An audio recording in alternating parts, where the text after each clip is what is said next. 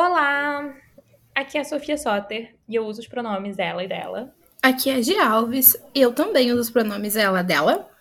E aqui é o Vitor Castrilo, eu uso os pronomes ele e dele. E sejam bem-vindos à Boca do Inferno. Boca do Inferno é nosso projeto de rever toda a série Buffy a Caça Vampiros e registrar o que a gente acha, o que a gente pensa neste podcast aqui, episódio a episódio. A gente se concentra o máximo possível no episódio que a gente tá falando, mas a gente sempre puxa fios com episódios anteriores e às vezes dá spoilers de coisas que acontecem no futuro, porque é importante para contextualizar. Então, se você não viu a série toda e é muito avesso a spoilers, talvez seja melhor fazer uma maratona antes. Hoje a gente vai falar da primeira parte de um episódio duplo, What's My Line, que aqui foi adaptado como O que eu faço. É mais uma semana muito atribulada em Sunnydale, em que a Scooby Gang tem que lidar com testes vocacionais na escola, a Buffy e o Angel vão patinar, o Spike e a Drew decifram textos antigos, a Buffy é atacada por assassinos milenares. E no meio disso tudo, num episódio só, chega Kendra, a nova caçadora. Este episódio, que é o nono da segunda temporada, foi escrito pelo Howard Gordon e pela Martin Oxen e foi dirigido pelo David Solomon e passou na televisão pela primeira vez no dia 17 de novembro de 1997. Esse é o primeiro episódio da Martin Oxen, que vai escrever vários outros episódios de Buffy e que virou meio a showrunner, especialmente na sexta temporada, mas ela foi tomando meio a posição do Joss quando Angel estreou interessante porque esse também é o primeiro episódio que o David dirige, o David Solomon. É verdade, ele dirige vários também. E a Mark, o que eu ia comentar é que ela tem a melhor bio no Twitter do mundo inteiro. É. Do mundo inteiro. Não, é só, é só a que me causa mais alegria. É, mas eu não sei se ela ainda tem essa bio. Deixa eu vou abrir aqui. Sim. É porque fãs de Buffy muitas vezes odeiam ela muito. Eles acham que, tipo, ela estragou Buffy. Sabe? Tipo, a galera fica tipo, ah, o Joss era bom, você é uma merda, você estragou Buffy. Mas aí a bio dela no Twitter é I ruined Buffy and I will ruin you too. Meu Deus, incrível. Ela é perfeita. Traduzindo para os ouvintes, é tipo, eu estraguei Buffy, eu vou estragar a sua vida também. E eu amo a Martin Oxley, pura e simplesmente por isso. O fato de que, tipo, ela passou a carreira ouvindo fãs escrotos xingarem ela, dizendo que ela estragou a série preferida deles. E o que ela diz é tipo, ah é? Vou estragar a sua vida, então. Mas certeza que quem diz isso é o fã machinho chato nerd, né? Certeza. Tipo, eu acho que a galera que xinga a Marty, em geral, é mais o pessoal que ficou tipo. Ah, o Joss é muito melhor, ele foi pra Angel e Buffy ficou ruim, e Angel que é bom, blá blá blá blá blá, porque é o Joss Whedon, blá blá blá blá. Eu acho que a galera que, tipo, é escrota com a Martin Oxen é mais esse rolê. Mas a sexta temporada é muito odiada por muita gente, de forma muito ampla, porque é uma temporada muito deprimente. Mas eu adoro exatamente por isso. Pois é, eu gosto muito, eu gosto dela. E eu fico feliz que ela começou, tipo, nesse episódio. Porque é um episódio muito bem escrito. Esse episódio, como eu falei na, no começo, ele é a primeira parte um episódio duplo. Eu acho engraçado peculiar, tipo, não é uma coisa que a série faz muito. E especialmente não, tipo, sabe, meio da temporada, assim, episódio duplo. Mas é realmente episódio duplo que nem o, o piloto e o segundo episódio, sabe? Tipo, que, que acaba com, tipo, to be continued, né? E não passou na mesma noite, porque eu fui olhar se, tipo, tinha sido um caso de, sabe, de terem passado emendado mas nem foi. Eu acho que funciona porque é muita coisa que acontece nesses dois episódios. É, se eles fossem tentar editar para ser um só, ia ser uma bagunça. Exatamente. Mas, mesmo assim, achei, achei uma decisão curiosa, assim. Tipo, não acho ruim, só, só inusitada. Mas depois de episódios que a gente tem comentado que estão bem mais simples e diretos de plot, né? Tipo, que tem uma história central rolando e é isso. Esse daqui são, tipo, sei lá quantas histórias acontecendo em paralelo. Nossa, ele é muito elaborado, meu Deus. ele começa um avanço considerável de, de enredo e tem muita coisa acontecendo ao mesmo tempo, assim. Basicamente, a gente começa com a galera na escola, a Buffy, a Willow e o Xander. A gente sabe que a nova aventura do diretor, doideira que o Snyder inventou para ocupar os alunos, é a semana da feira de carreiras e que começa com eles fazendo um teste vocacional e aí depois vai ter tipo pessoas de profissões diferentes vão na escola e tal, e você conversa e aprende sobre as carreiras a partir do que diz seu teste vocacional. E eu gosto que a própria Buffy comenta, tipo, ah, é a maluquice nova do Snyder que ele tá obrigando a gente a fazer. Eles já aceitaram que esse cara é maluco mesmo. Exatamente. E a gente sempre comenta, tipo, ah, esse cara fica inventando obrigação nada a ver pra galera. E a Buffy também tá ciente que o cara só fica inventando obrigação nada a ver pra galera. Ah, mas assim, dessa vez eu não achei nada a ver. Achei, achei interessante. Ah, mas ser completamente obrigatório é nada a ver. E eu acho que o que é nada a ver pra mim, assim, é, é a coisa do teste vocacional, que é tipo esse questionário que só pelos exemplos que eles dão você vê que é completamente absurdo. É, tipo, a Buffy tem uma hora que ela fica tipo, o que, que vocês acham que eu acho de arbustos? Porque uma das perguntas é o que você acha de arbustos. Então, tipo, tem esse teste tosco que você tem que fazer e que o teste diz, tipo, qual é a sua carreira possível. E aí você meio tem que acompanhar uma pessoa dessa carreira do seu teste. E não é muito não é uma coisa que envolve muito as pessoas explorarem possibilidades, né, e escolherem o que elas querem fazer. É determinista de um jeito esquisito. E a gente vai entrar na coisa que é a coisa, fora o sotaque da Kendra, que é um assunto à parte, que chegaremos lá. Risos. Mais me irrita nesse episódio, que é que a Buffy faz o teste, e eu sei que a gente ainda vai chegar lá, mas o teste diz que ela devia ser da polícia. E todo mundo fica tipo, Buffy, você já pensou ser da polícia? Já, eu, Buffy, você já pensou da polícia? Seria útil você ser da polícia. E nos quadrinhos, spoiler dos quadrinhos de Buffy, o final dos quadrinhos, ou seja, tipo, o final do final do final de Buffy, para sempre, que o Joss Whedon escreveu. Antes do reboot que teve agora. O final da linha canônica é que ela vira policial.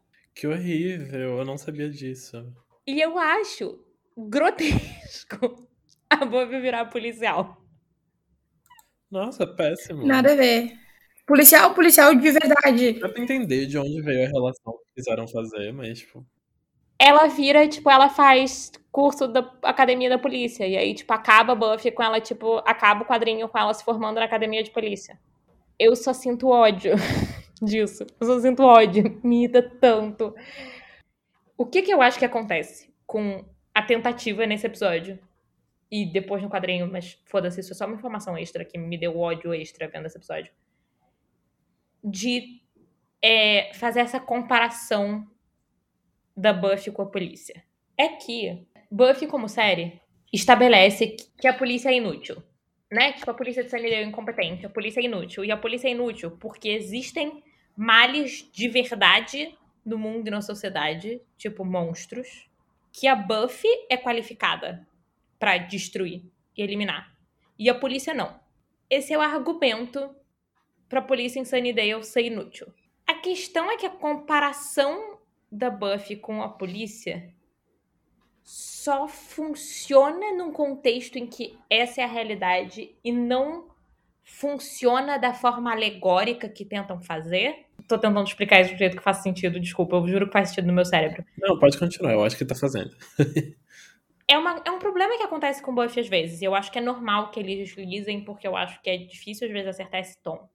E é um problema que eu acho que acontece muito, na verdade, com coisas de fantasia é, que tentam trabalhar alegorias políticas e sociais sem pensar muito profundamente nelas. Não, só é, é bem preguiçoso isso. É preguiçoso. Parte da graça de Buffy é que eles pegam situações reais da vida e aí, tipo, colocam na forma de monstros. E assim você cria uma alegoria é, para trabalhar questões reais e sociais da vida adolescente. E às vezes fazem isso de um jeito legal, e às vezes eles erram a mão porque ou funciona na literalidade ou funciona na alegoria, mas eles não conseguem fazer funcionar nas duas coisas. E eu acho que o caso desse da polícia é um pouco esse. Tipo, você pode comparar a Buffy com a polícia no sentido de que o talento da Buffy é ser forte e bater em pessoas que ela considera do mal, que é o que a polícia faz. Só que isso é uma crítica à polícia, entende? Eu, eles não acertam o que eles acham sobre a polícia.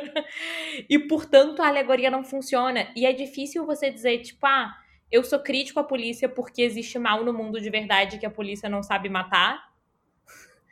Porque não é esse o problema da polícia.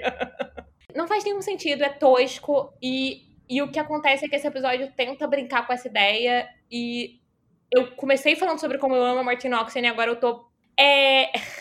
Eu, eu acho que erra a mão nessa comparação e eu não. Eu tô reclamando. Tipo, eu acho que a Martin Oxen erra a mão na comparação, mas eu acho que não é um problema dela, eu acho que é tipo uma coisa que acontece em outros momentos de Buffy, como eu tô falando, e por isso eu trouxe o exemplo dos quadrinhos. Tipo, eu acho que o Joss Whedon erra a mão nisso mais do que a Martin Oxen, então.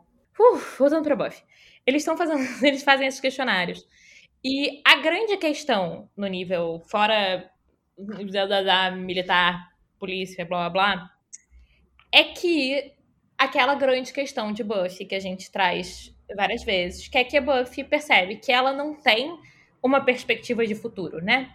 Tipo, a Willow e o Xander estão brincando sobre os futuros deles, os trabalhos e tal. A Willow tá animada com as possibilidades, o Xander tá desanimado. E a Buffy tá tipo, cara, isso tudo é insignificante pra minha vida. Tipo, meu futuro tá determinado. Eu vou ser a caçadora e morrer cedo. Tipo, é isso que é a minha vida. Tipo, não tem. Não tem por que eu ficar aqui brincando de pensar no meu futuro, que, que não existe. Tipo, meu futuro não é meu, né? Que é essa, essa questão, assim. E, e que é uma questão que ela vai trabalhar nesse episódio. E que é deprimente, mas é comum. Tipo, é grande parte da questão dela. É essa ideia de você ver, olhar para frente e perceber que você não tem uma perspectiva de futuro, não tem uma escolha e, e que e é isso que ela tá vendo. E a gente vai ver nesse episódio tem tipo, enfim, tem cenas que você vê o quanto isso deprime ela e o quanto isso faz com que ela vá ficando cada vez mais desconectada das pessoas ao redor dela, né? parte da coisa desse episódio é isso. Tipo, meus amigos podem estar aqui se preocupando com o futuro deles, porque eles podem ter futuro. Tipo, eles podem escolher viver essa vida comigo ou não. Tipo, eles não são obrigados a estar aqui, né? Tipo, se amanhã o Willow e o Xander decidissem não quero mais saber desse negócio de vampiro, eles podiam viver a vida deles. E a Buffy não tem. É ela até fala disso numa cena um pouquinho mais pra frente, mas enfim, como combina com a discussão, que é tipo que ela fala que ela é a escolhida, porque não foi ela que escolheu. Escolheram por ela. E é isso, né? Não foi uma escolha, não foi uma coisa que ela optou por fazer sabendo que seria a vida inteira. Foi simplesmente toma aí, segura o fardo, se vira. E tem, eu não lembro se nessa cena ou se em outra conversa com o Giles mais sobre o mesmo tema, mas tipo, que ela ela fala muito sinceramente e tipo ela faz de um jeito como se fosse meio brincadeira, tipo hahaha, mas é sincero que ela diz que ela tá lá e tá morta é meio a mesma coisa. E é meio sincero, e é tipo uma das demonstrações de tipo da depressão da Buffy, que é uma coisa que a gente traz aqui várias vezes. Mas ela dizendo, tipo, olha, é, assim, por mim, quando eu penso nisso, eu podia morrer. Porque eu vou morrer de qualquer jeito, desse jeito, tipo, nada na minha vida vai mudar. Eu tô estagnada nisso para sempre. E é muito pesado, é muito duro, e é verdade pra vida dela, né? Nesse caso, não é alegórico. É realmente isso a vida dela. A gente corta disso para nossos queridos vampiros preferidos. Eles estão lá no, no covil do Spike. Ele e a Drusilla. E o Dalton, um tradutor vampírico. Eles estão tentando ler um livro que não sei se a galera lembra, que no episódio no Light to Me, no episódio do Ford, tem a cena da vampira roubando o livro da biblioteca e saindo correndo, muito engraçada. Aquela cena completamente aleatória que a gente vai entender que faz algum sentido agora. Né? Uhum, porque o Spike tá mandando o, o capanga tradutor dele é, traduzir o livro. E o capanga tá explicando que o livro é ilegível. Tipo, nada lá faz sentido, mal são palavras, que porra é essa, tal. E não falei qual é o propósito do livro. Que, tipo, o Giles, o, o, Giles, o Spike acha que, tipo, o livro contém é, a cura pra Drew, que a gente sabe que ela tá, tipo, meio com uma doença de vampira. Ela tá, tipo, uma vampira fraca. E, e, e que o, o livro vai ensinar eles a fazer a Drew voltar. Sim, lembrando que o Giles, até esse episódio do, do amigo da Buffy tentando matar a Buffy, ele acreditava que a Drew tava morta, né? Então ela tá só com essa doença, tecnicamente é, sei lá, vantajoso para ela, eu acho. Menos pior. E essa cena, a Drew tá é, lendo tarô. E ela tá lá com um baralho muito bonito de tarô, jogando as cartas e falando coisas misteriosas. E o. De novo, o Spike fica frustrado, tipo, meio manda ela calar a boca porque ela tá. Enfim, porque ele tá tentando resolver o problema e ela tá, tipo. Ela quer dançar. E de novo, assim que ele, tipo, é meio grosso com ela, ela começa a chorar e ele, tipo, imediatamente, tipo, ah, amor da minha vida, desculpa, eu não posso ser grosso com você. É que eu não aguento você sofrendo e doente, eu quero que você fique bem. No entanto, as esquisitices da Drew é...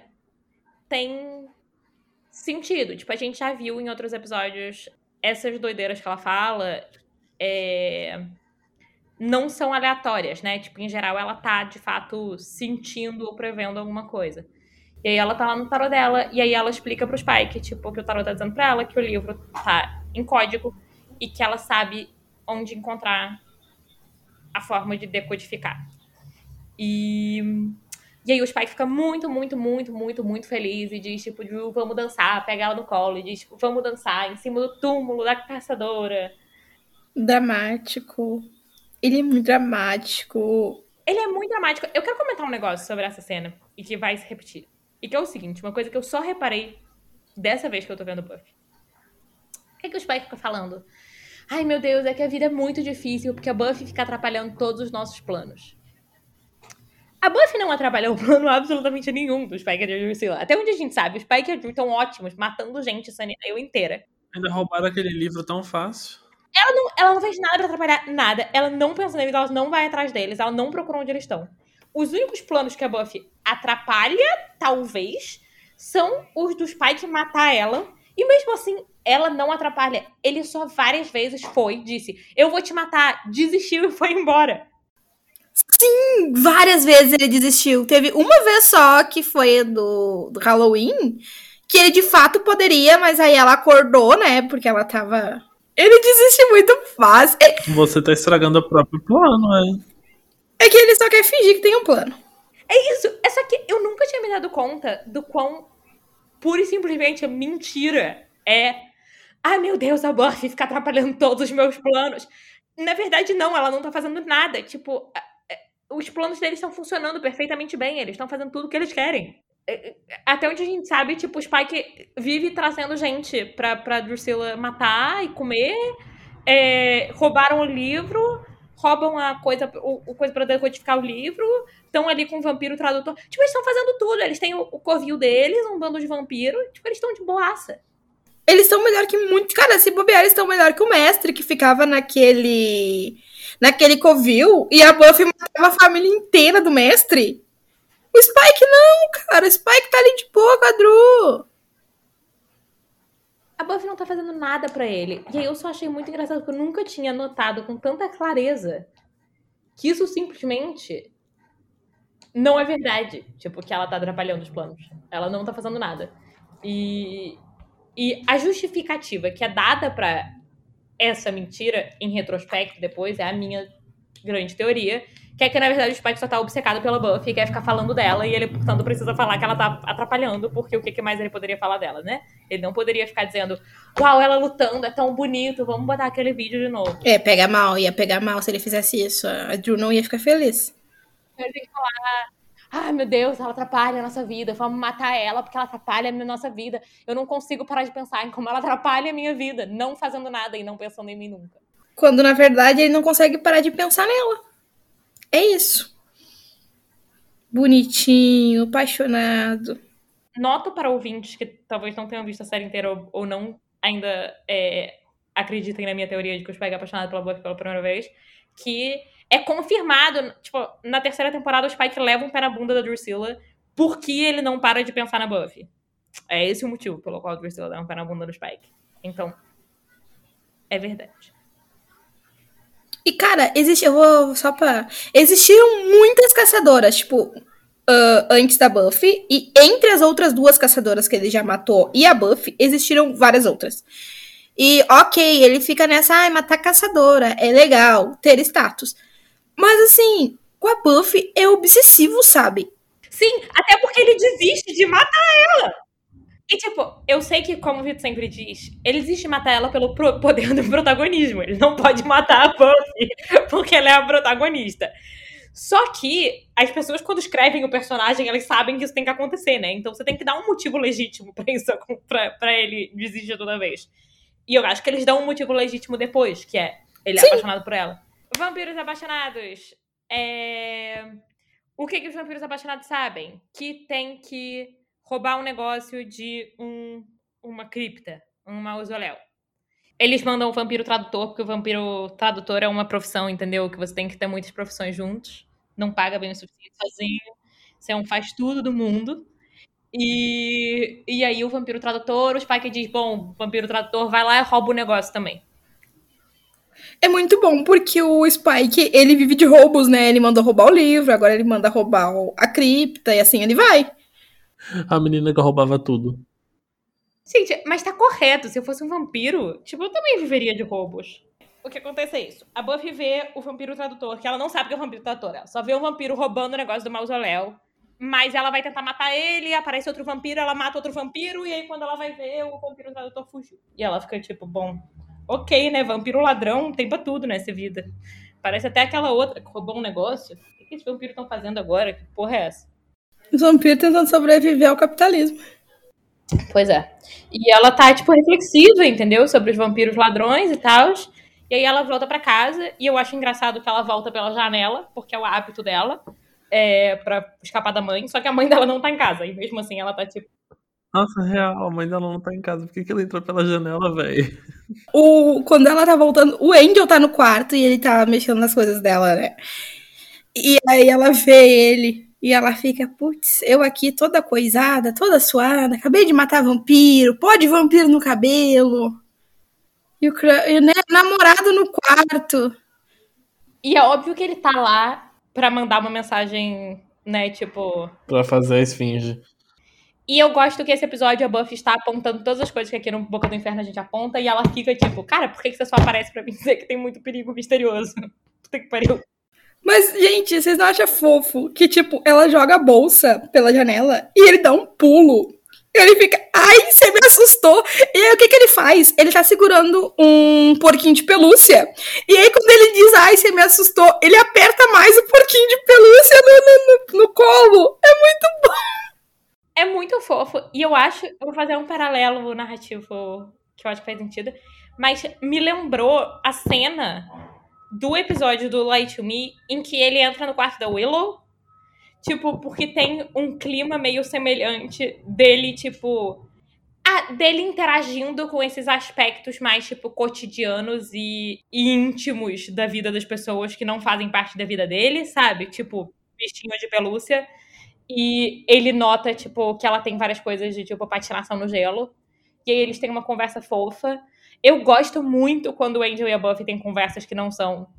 Você tá muito em perigo! Porque mostra é, que a relação deles se desenvolve e é baseada em alguma coisa concreta, sabe? Tipo, numa dinâmica real que eles têm. E que, tipo, eles se conhecem. para além de eu sou um vampiro gato e você está em perigo.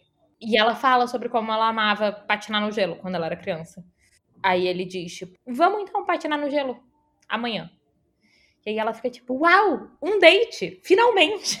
Um um único date, graças Uma a Deus. unidade de date. E um date normal que ele convida e ele não faz não se faz idiota. Não, não, um date normal, tipo, vamos fazer uma coisa legal que você gosta só nós dois. Fofíssimo. Que inovador. É muito bonitinho. É bonitinho também que ela zoa ele e fala que o namorado dela é Papa Anjo. E eu fiquei dando risada. Ela literalmente fala isso. Não, assim, não é que meu, meu namorado né, seja um Papa Anjo, mas. é muito bom. E ele, e o nome dele é tudo, tudo. Uau, eu não tinha percebido Fica melhor em português. Um anjo, Papa Anjo. Seria isso canibalismo?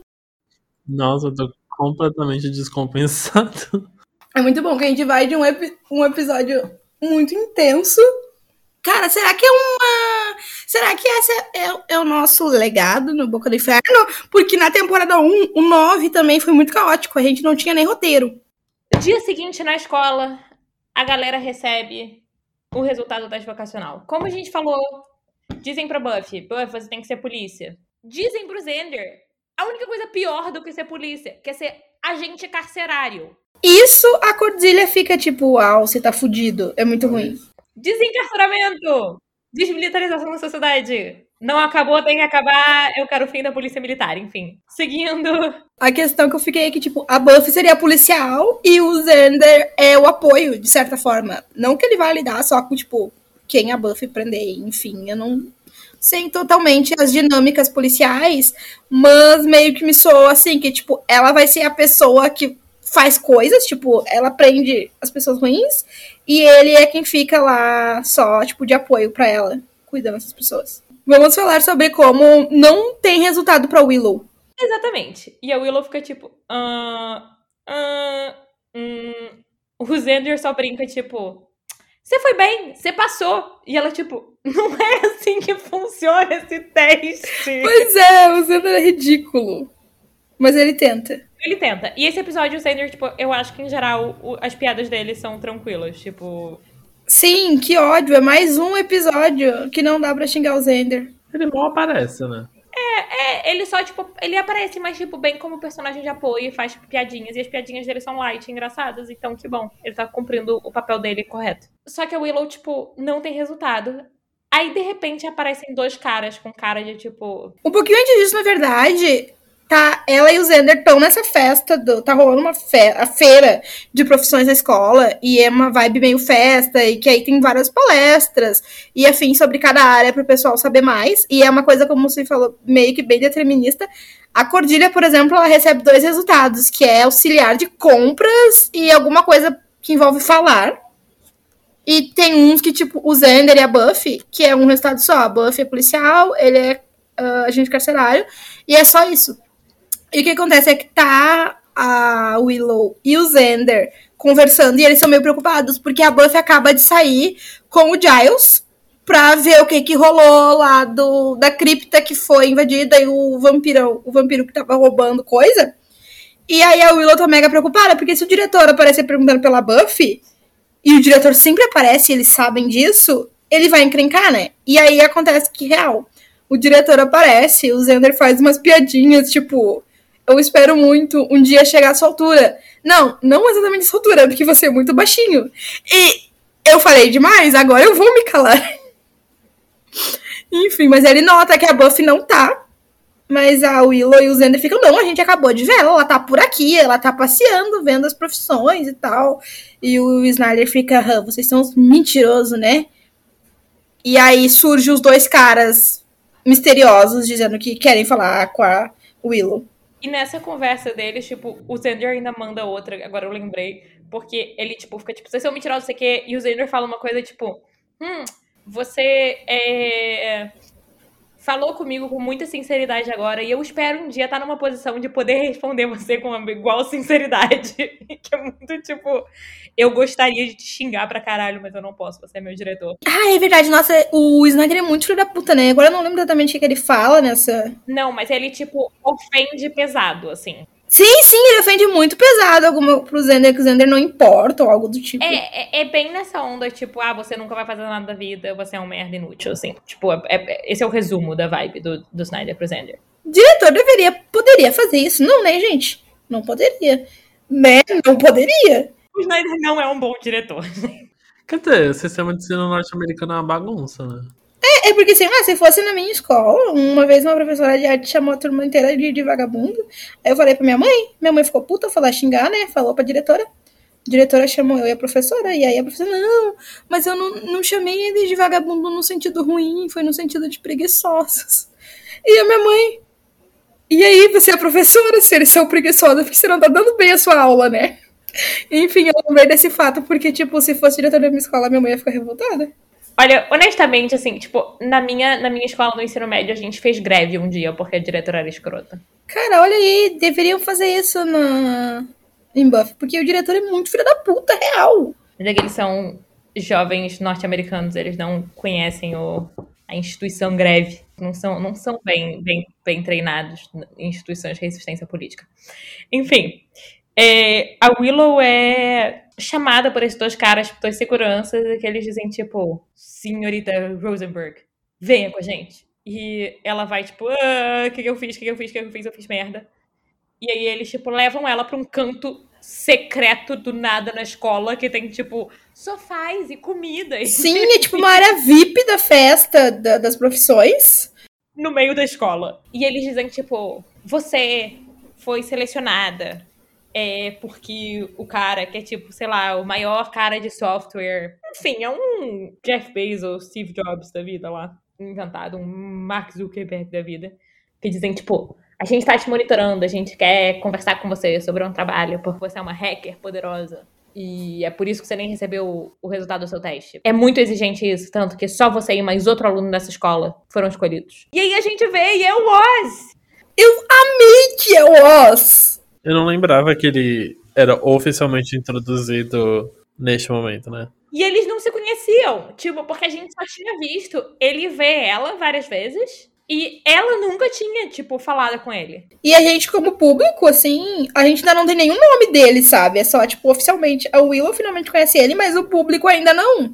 Não muito, né? Porque mesmo eles estando nessa mesma cena, nem o nome dele a gente sabe ainda. O episódio inteiro sem saber. A gente, tudo que a gente sabe é ele é da banda do, do Devon, do Boy da Cordelia, e que aparentemente ele é um gênio hacker. E é fofo, porque eu fico feliz que você pensa, tipo, yes, vai rolar isso daí que a gente tá vendo. E ele é educado porque ele oferece salgadinhos pra ela, canapés. O, o Oz, ele é muito gente boa. A característica central dele é que ele é muito gente boa. Sim, ele tem cara de gente boa.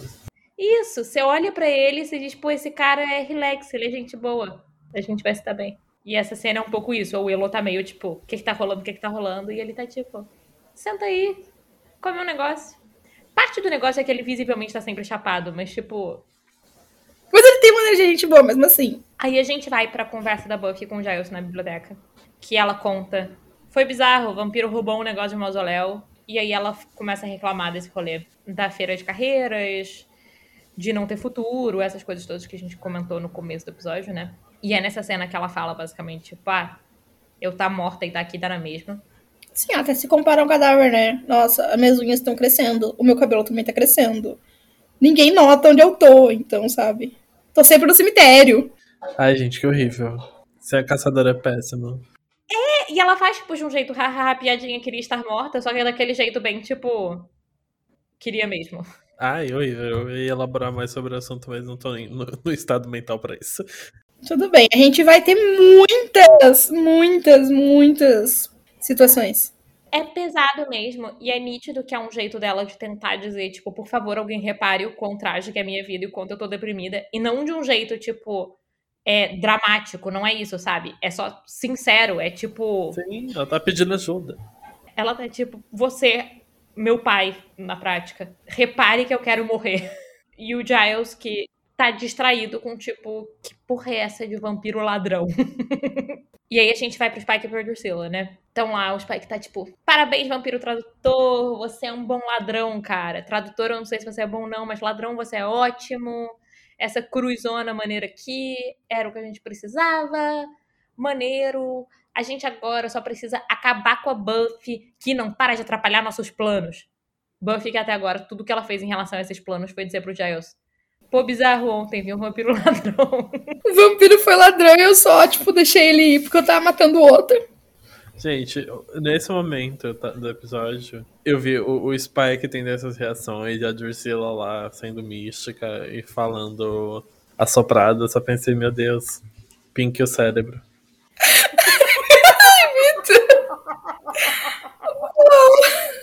Gente, sério. Eu, eu, eu, ando meio, tipo, cabeça vazia, nenhum pensamento, mas tipo, nesse momento eu acho que eu pensei. E é uma coisa meio nessa cena, muito. Eles estão na cama e eu fiquei, meu Deus, eles vão se agarrar agora nessa cruz. E aí tem gente que surge do nada. Ai, meu Deus.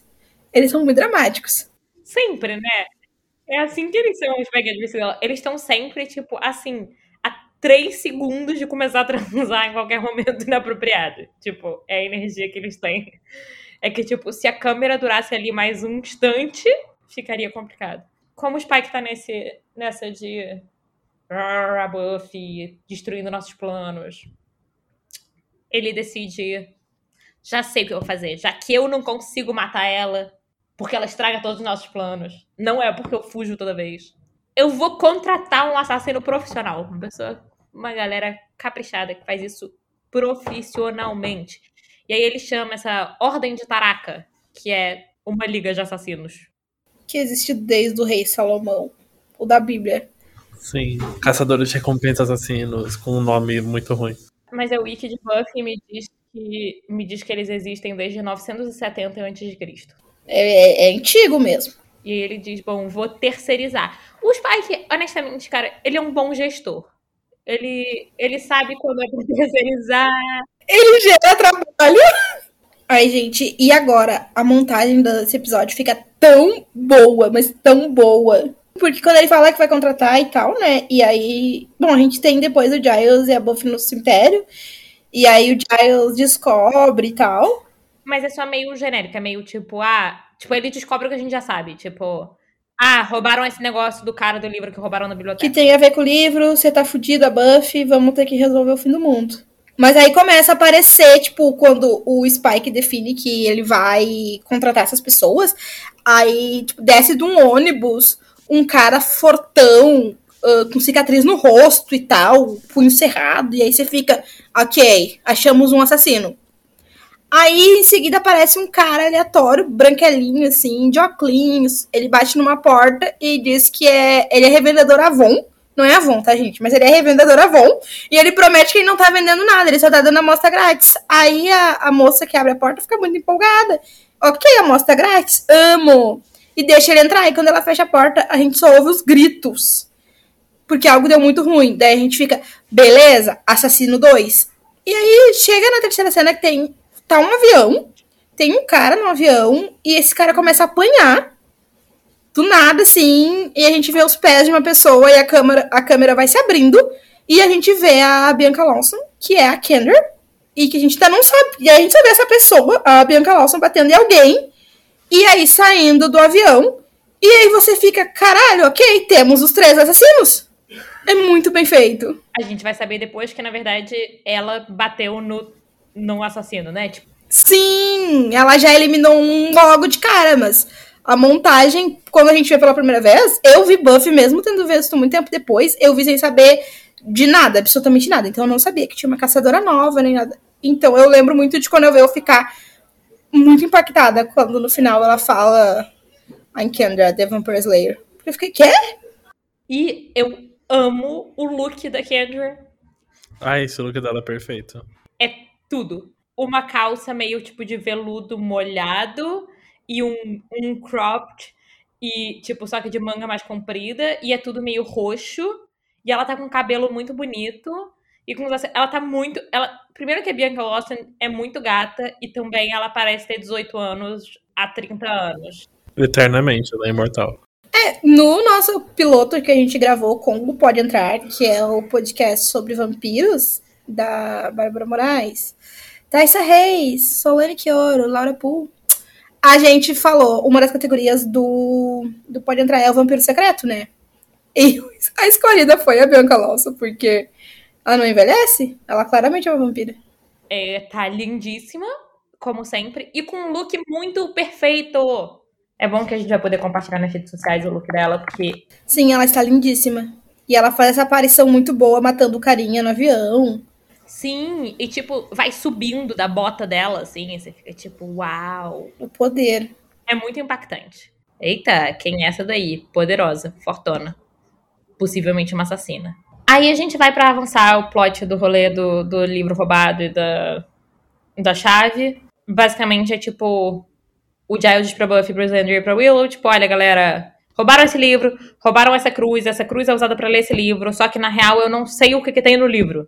E a gente precisa descobrir o que tem no livro, só que o livro foi roubado. Vamos pesquisar horrores. A Buffy dá uma desculpa, tipo, uh, eu não sou boa de pesquisa, não, eu vou vazar. E é porque ela tem um date com o Angel. E eu gosto que a Willow dá uma força de amiga. Fica tipo, não, Giles, deixa ela ir sim. Ela tem que descansar, porque se amanhã ela tiver que bater em gente, é importante ela descansar. A gente pesquisa, mas deixa ela ir. Não, eu amo que o Giles aceita. Mas é porque a gente já viu que, tipo, o Giles ele sabe o poder de um esporro bem dado da Willow. então... Sim, então ele sabe que se a Buffy não tiver descansada de fato, além de que ele tá com medo, né, de, de ouvir de novo. E eu acho, de novo, tipo, o Xander ele tá bem só, tipo, alívio cômico esse episódio e ele só fica, tipo, não, Buffy, mas você ajuda tanto com a pesquisa, você traz o lanche. Sem você, como é que eu vou comer? Eu preciso tanto do meu lanche para estudar. E, tipo, bem de dramático, mas que eu, eu acho que esse é exatamente o tipo de tom que funciona pro Xander. Que é ele sendo esse tipo de alívio cômico que é tipo uma comédia bem natural entre amigos. Então eles ficam lá pesquisando. E aí tem o date da Buffy com o Angel. E eu gosto tanto. Tipo, primeiro ela chega e ela chega, tipo, sozinha antes na, no, no ringue de patinação. E aí ela começa a patinar. E isso é só porque a Sarah Michelle Gellar patina. Só que aí ela é atacada pelo primeiro assassino. Aquele, tipo, cara fortão. Começa a briga, briga. Chega o Angel. Briga, briga, briga. E aí ela mata o assassino usando a. Eu gosto, porque é tipo um método criativo de assassinato, porque ela usa a lâmina do, do patins. É bem violenta, assim. Sabe? Não, não, é, não é tipo matar vampiro, que é tipo, estaca no coração, virou pozinho. Sim, é porque ele é fortão e não é uma pessoa, mas é tipo, quase a gente não sabe muito o que, que ele é, né? A gente só sabe que ele é tipo esse ser meio humano, mas tipo mega fortão, então não humano. E o corpo dele não dissolve em pó e tal. E aí o que acontece é que o Angel vê que o assassino tem tipo um anel, símbolo, e aí ele manda Angel Mestre dos Magos, tipo, Buffy, é muito perigoso, você tem que fugir, eu não vou te explicar nada. Gente, se ele explicasse as coisas, ia ter muito menos problema. Por que, que ele tem que ser o mestre dos magos, cara? Sim, você ainda pode ser enigmático e dar respostas. Ele só devia, tipo, dar um pouco de contexto. E eu gosto que a Buffy tá, no entanto, sempre agora dando limite para ele, sabe? Tipo, ele começa a fazer coisa enigmática e ela fica tipo, olha só, para com isso aí. Ela meio manda essa, ela fica tipo, Angel, porra de drama aí você tá fazendo. E ela diz, tipo, antes disso, para aqui, que você tá machucado. Ai, meu coração. Ele tá com a cara vampírica, né? Porque a gente meio sacou os vampiros, na hora que eles estão, tipo, lutando, meio para acessar o modo hard vampiro, eles ficam com a cara de vampiro, né? Tipo. Emoção intensa, né? E aí ela vai, tipo, ah, você tá machucado. E aí o Angel fica, tipo, desconversando e meio, tipo, virando a cara. E ela fica, tipo, Angel, o que que foi? É, deixa eu ver, você machucou seu rosto. E aí ele fala, tipo, ah, eu, eu não quero, você, você, não, você não devia precisar encostar em mim quando eu tô assim. E aí a Buffy linda, olha para ele, olha bem nos olhos dele, tira as luvas que ela tá usando, né, de proteção para tira tipo uma luva, outra luva, e aí leva a mão ao rosto dele, faz carinho no rosto dele e diz tipo, eu nem notei, e dá um beijo nele, só tem de vampiro, e é perfeito. Nossa, eles ficam um tempão lá beijando, né? Incrível. É muito bom. E me lembrou de uma cena da Bela e a Fera, porque a Bela e a Fera tem uma cena basicamente igual, que ela meio no filme da Disney, no caso, não no filme live action, não, eu dormi no meio do live action. Tem também quase igual em O Corcunda de Notre Dame. Exatamente a mesma estrutura dessas cenas românticas da Disney. E me chamou a atenção. Só que o que acontece é que a gente vê a Kendra, que nesse momento a gente não sabe que é a Kendra, mas observando das sombras. Lá de trás. Fazendo uma cara de um suspeito. Tem uma pessoa beijando um vampiro. Eu também ficaria suspeita, né, gente? Vamos ser assim. Porque tá beijando ela e não eu. Sei lá, né? E como nessa cena a gente não sabe que ela caça vampiros, a gente acha que ela é possivelmente uma assassina, na verdade, o que a gente acha também em parte é que o que ela tá vendo é que a Buffy acabou de matar outro cara, né? E que ela tá meio tipo, hum, vou pensar melhor antes de me meter. Segue nessa ambiguidade. E aí, agora sendo horrível e nojenta de vermes. E agora, agora? É agora, né? Porque agora é que a Buffy volta pra biblioteca e o Giles começa a explicar. A Buffy matou o primeiro assassino, né? A gente acha que o terceiro é a Kendra. E aí a gente viu aquele segundo, que é o cara, tipo, que tava o revendedor da Avon. E a gente vê rapidinho que ele tá comendo o corpo da mulher que ele matou. É, e a forma como ele tá comendo ela é que ele se despedaça em vermes que comem ela e que tomam, tomam a forma, forma do corpo dele, mas também se despedaçam em vermes. Nojento. É podre de nojento. Horrível. É tipo aquele Joe e as baratas versão vermes. Ai, credo. que aquilo também é muito nojento. Meu Deus, vamos, vamos pra próxima cena? Por favor, pelo nosso próprio bem. Vamos. A gente vai pra escola e a gente tem que lidar com os vermes semana que vem de novo. Por enquanto, o que acontece é a Buffy volta pra escola e a Buffy, a Buffy tá tipo... Cara, tentando me matar, que porra é essa? É, ela tá super nervosa. E aí, é, o Giles... Isso, daí ele explica da ordem. Ela vai, tipo, conta, tipo, que porra foi essa? Um cara tentou me matar, tinha esse anel esquisito. E aí o Giles fica tipo, ah, não. E aí ele explica, ah, assassinos milenares. Você vai matar um e vai sempre vir outro. Vai ficar vindo assassino te matar para sempre, até você morrer. Então é melhor você dar uma fugida, se esconder, até a gente resolver o que, que tá acontecendo, entender quem é que mandou essa galera te matar não vai dar, tipo, você vai ficar matando um, um, depois do outro até que um deles te mate. Sim, porque ele explica, né, que, tipo, eles não são como vampiros que você pode, tipo, comprar esses vampiros para eles desistirem, ou que eles vão fazer que nem o Spike e pensar, putz, na real eu não quero matar ela, eu vou embora. Ah, quando eles ganham um objetivo, uma missão, que é tipo mate a caçadora, eles só vão parar quando eles matarem a caçadora. E, e aí a Buffy fica meio assustada real, assim. Vai embora, meio tipo, ok, tenho que ir pra algum lugar. E lembremos que, além do mais, tipo, a Buffy tá, tipo, sozinha em casa, né? A mãe dela tá viajando. Então ela tá meio, tipo, pra onde eu vou, pra onde eu vou. É, rola uma ceninha que ela, tipo, tá meio olhando para todo mundo na escola, porque a escola tá bem cheia, né? Porque tá dando a feira. Então ela fica, tipo, olhando para todo mundo que ela não conhece. E, tipo, caralho, será que é um assassino? Será que é um assassino? E aí ela meio ataca o Oz. E eles não se conhecem ainda, né? Então ela só, tipo, meio ataca ele. E ele fica, tipo, uh... E aí ela vai embora e ele, tipo, uau, ela é tensa, né? pessoa tensa. E basicamente o que ela. O que a Buffy vai fazer é que ela decide que ela vai dar uma. Vai pra, pra casa do Angel. Ela quer encontrar o Angel e, tipo, ficar na casa dele, que é um lugar meio escondido e meio protegido. Nesse momento, o que eu quero comentar é que o, os looks de depressão da Buffy são sempre muito bons. A regata cinza, a, camisa de flanela larga, uma calça meio larga e, tipo, a bota preta de saltinho. Mas o Angel não tá em casa. E o Angel não tá em casa porque ele foi para um lugar que vai aparecer em outros negócios, que é um bar. Tem humanos e vampiros. Tipo, tá vazio, mas a gente saca pela conversa dele com o dono do bar, que é um bar de. que todo mundo convive em paz, assim. E que o dono do bar, ele manja dos Paranauê. O Angel fica tipo, pô, cara, me contei o que tá rolando. E o cara fica tipo, não vou contar. E aí o Angel entra, ameaça, me conta quem é que mandou matar minha namorada bate a cara do, do cara do bar no, no bar, ameaça tudo, diz, tipo, faz muito tempo que eu não mato uma pessoa, então eu vou demorar até acertar, eu vou ficar bastante tempo te matando. Nossa, gente, quando ele falou isso, tremi.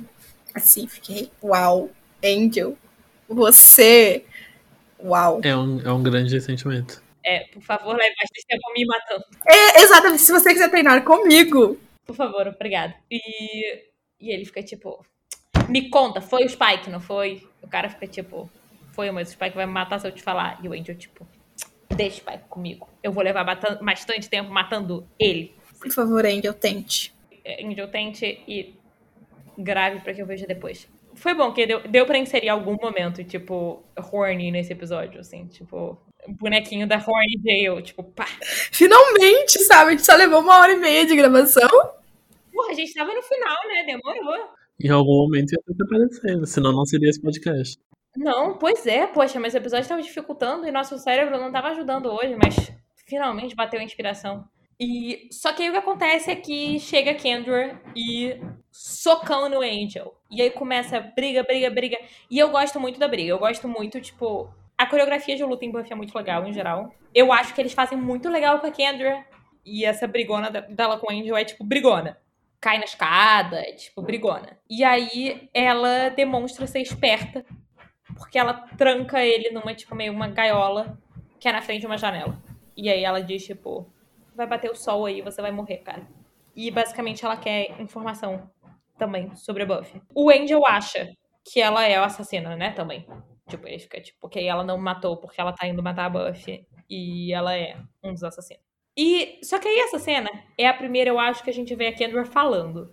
Então eu acho que essa é a hora em que a gente vai comentar que porra é essa que é o sotaque da Kendra. Nossa, horrível. E... Meu Deus. Ai, pra que esse sotaque? Sabe qual é o negócio? A princípio, eh, na produção, eles contrataram uma pessoa, tipo, consultora de sotaque. E é um sotaque específico de uma região específica do Caribe, ou uma coisa assim. Ela não tem um sotaque racista genérico. Ela tem um sotaque super específico para o qual investiram dinheiro e fizeram o trabalho correto de produção para que fosse bom e não apropriativo escroto. Só que aí não fizeram o trabalho de roteiro necessário para que o resultado seja esse. Então, o resultado é que as pessoas só veem um sotaque racista genérico. Pois é.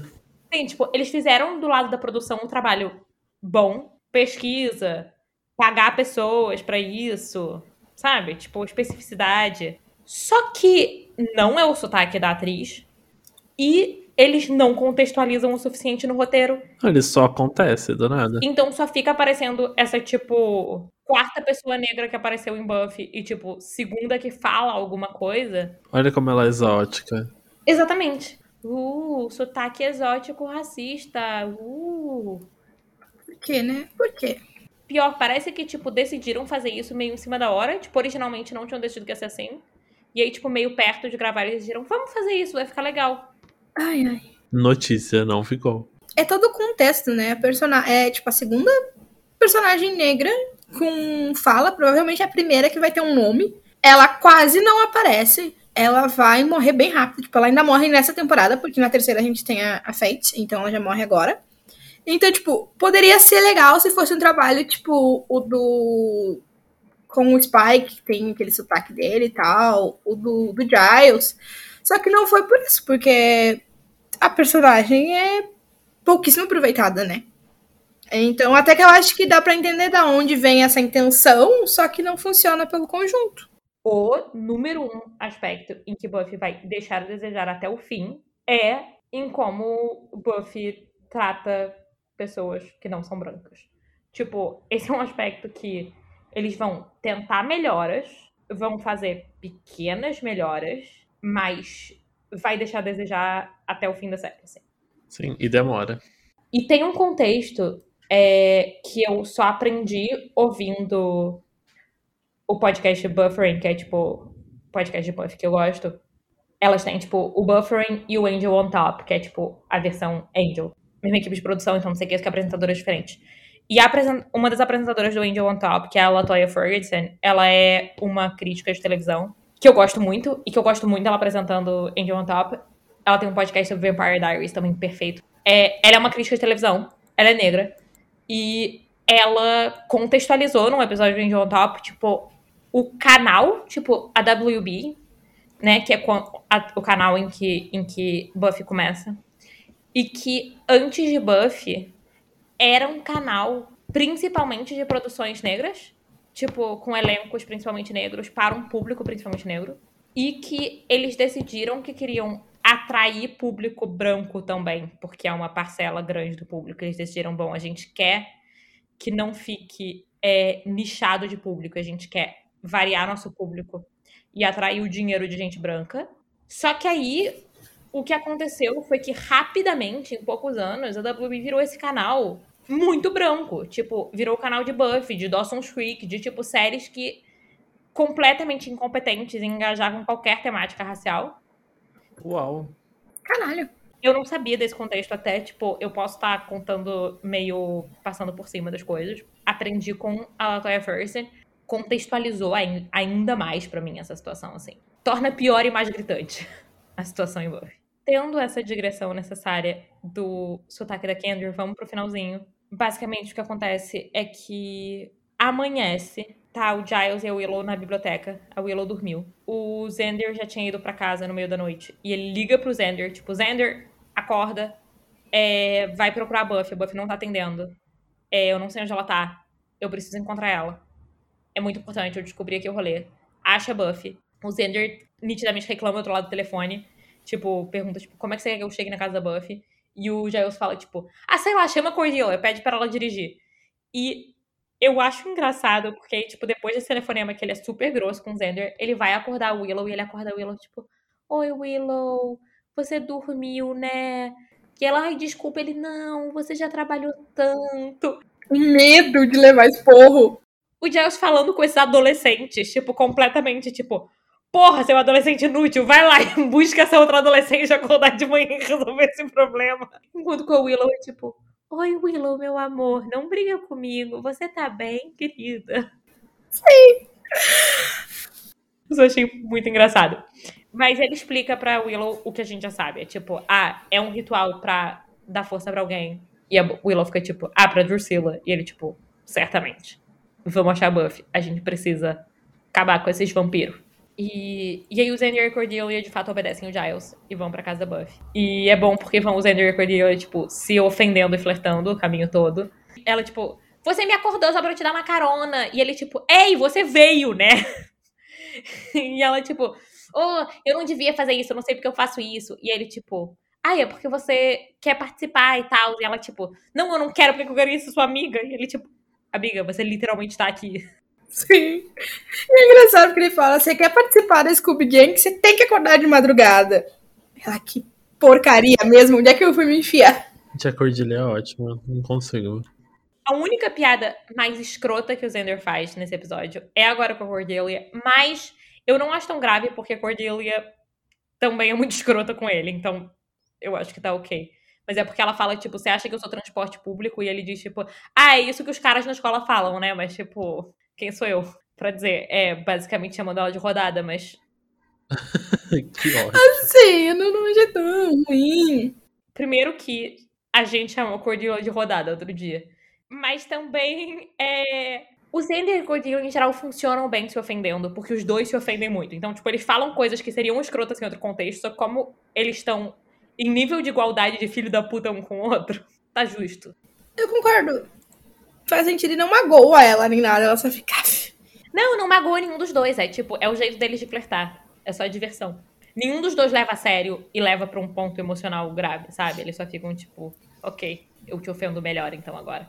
E aí, basicamente, eles entram na casa da, da Buffy, o Xander sobe pro quarto pra, tipo, ver o que tá acontecendo.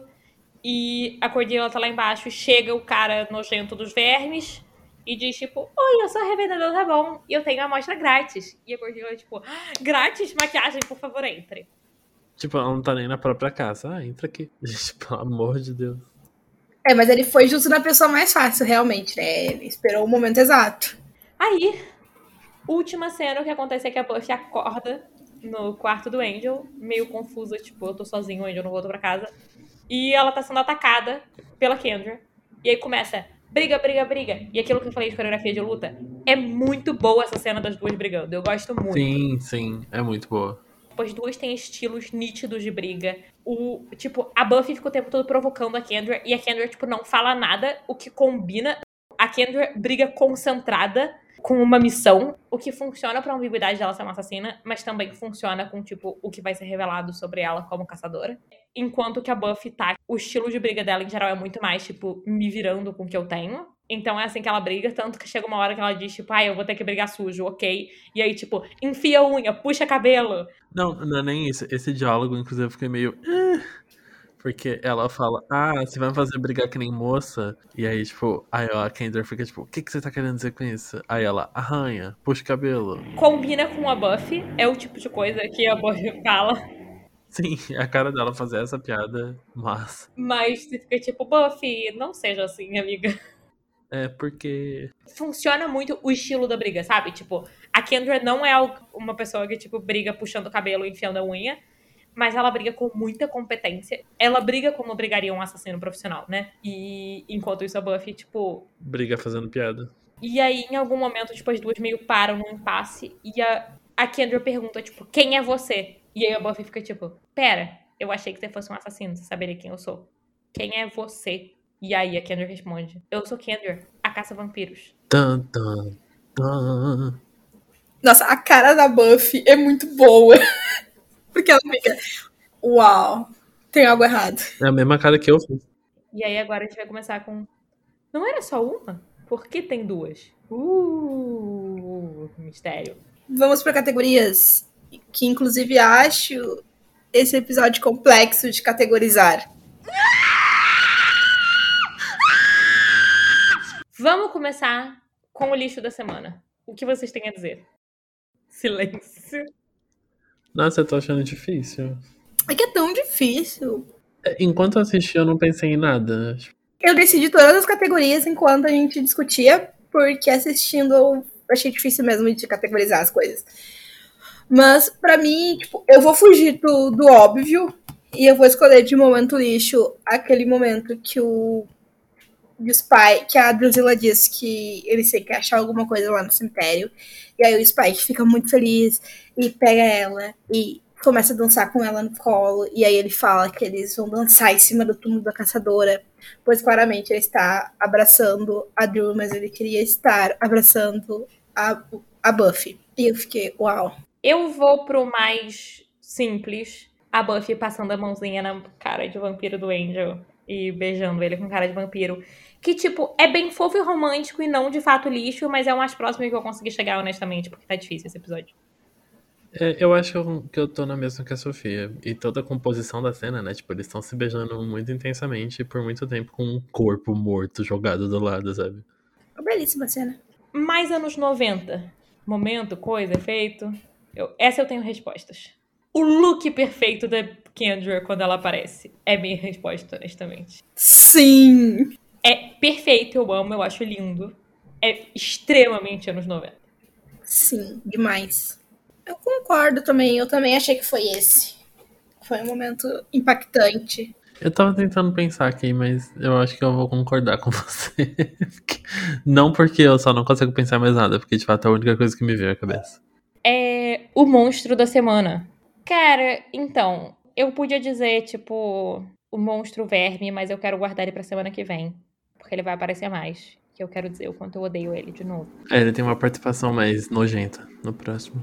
Então eu vou, eu vou fazer mais ideológico, mais temático. E falar a polícia e as prisões. A polícia e as prisões são o verdadeiro monstro da sociedade. Eu vou falar o Snyder, porque a Buffy não teria espiralado da forma que aconteceu se não fosse essa porcaria que ele inventou de feira de profissão aí. Nesse momento, né? Porque a gente já sabe que ela tem um histórico. Claro. Ela tava relativamente bem. O vilão, o monstro da semana é a existência da caçadora. Você tem que ser caçadora. Que é um monstro de sete temporadas, porém bate forte nesse episódio. Eu acho que vocês acertaram, tipo assim, as coisas que estão batendo pra Buffy nesse episódio muito bom.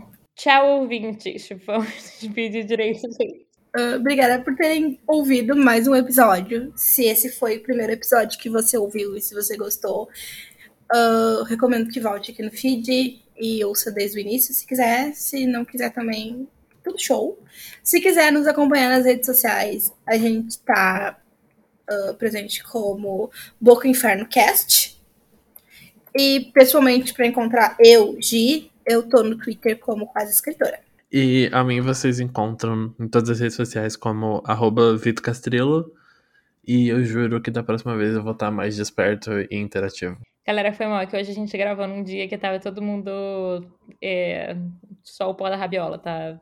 Vocês, vocês notam como eu tô ruim quando a quantidade de expressões aleatórias que eu tiro do cu pra, me expressar vai aumentando. A gente tinha que criar, Sofia, expressões do podcast. Tipo, você não tá o pó da rabiola, você tá o pó do vampiro assassinado. Obrigada, gente, por ouvir essa bagunça. É... Eu normalmente estou um pouco mais coerente do que hoje. E vocês podem me ver sendo um pouco mais coerente do que hoje, não prometo ser muito mais, no Twitter em Sofia Soter ou no meu site sofiasoter.com. Uh!